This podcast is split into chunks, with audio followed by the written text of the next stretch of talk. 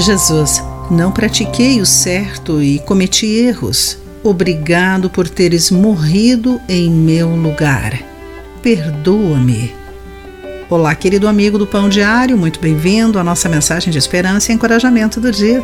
Hoje vou ler o texto de Sheridan Voice com o título Culpa e Perdão. No livro Human Universals Universais Humanos o antropólogo Donald Brown lista mais de 400 comportamentos que considera comuns à humanidade: brincadeiras, piadas, danças e provérbios, precaução com as cobras e amarrar coisas com barbante.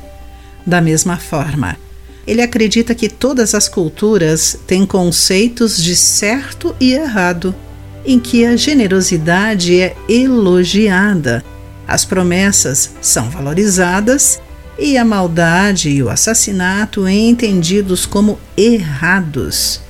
Todos temos essa percepção da consciência, não importa a nossa origem. Paulo afirmou algo semelhante Deus deu os dez mandamentos ao povo judeu para que diferenciassem o certo do errado.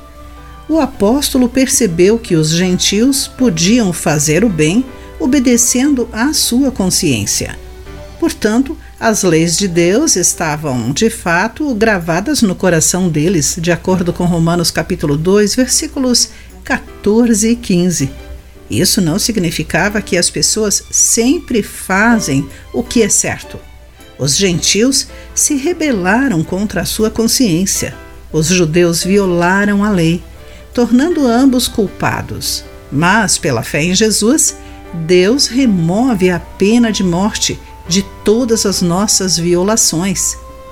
Deus nos criou com a percepção do certo e errado e provavelmente sentiremos culpa pelo mal que fizemos ou pelo bem que deixamos de praticar.